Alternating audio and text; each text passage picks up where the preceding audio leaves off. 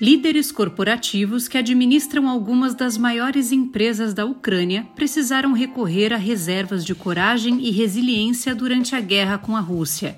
Mas qual a psicologia ideal para atravessar cenários assim?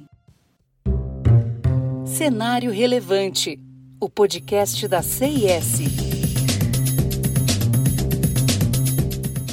Para Maxim Timchenko, executivo-chefe da DTEC, uma das maiores empresas de energia da Ucrânia, o importante é ter pessoas que possam liderar departamentos em tempos de paz e de guerra. Já John Rich, presidente executivo da MHP, empresa agrícola e uma das dez maiores da Ucrânia, acredita na aceitação de cenários desafiadores para se manter em condições de tomar decisões racionais. Naturalmente, o mundo dos negócios já demanda líderes que se mantenham competentes sob pressão.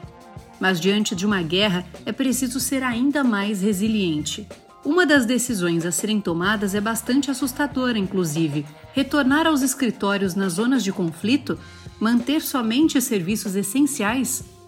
Em momentos assim, líderes devem lutar para oferecer segurança e esperança ter rápida tomada de decisões e saber o que priorizar. É preciso que sejam duros. Mesmo na pandemia, tivemos líderes que não sabiam como agir e se perderam no planejamento, esquecendo de se comunicar. A reação dos líderes diante de uma crise é produto de três fatores: contexto, cultura da empresa e competência, de acordo com Chris Rowley, professor e especialista em liderança da Byers Business School.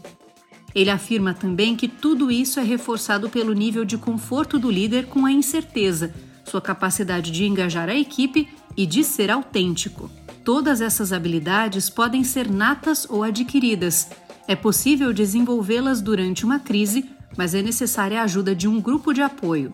E isso nos levanta uma questão: executivos chefes não se fazem sozinhos.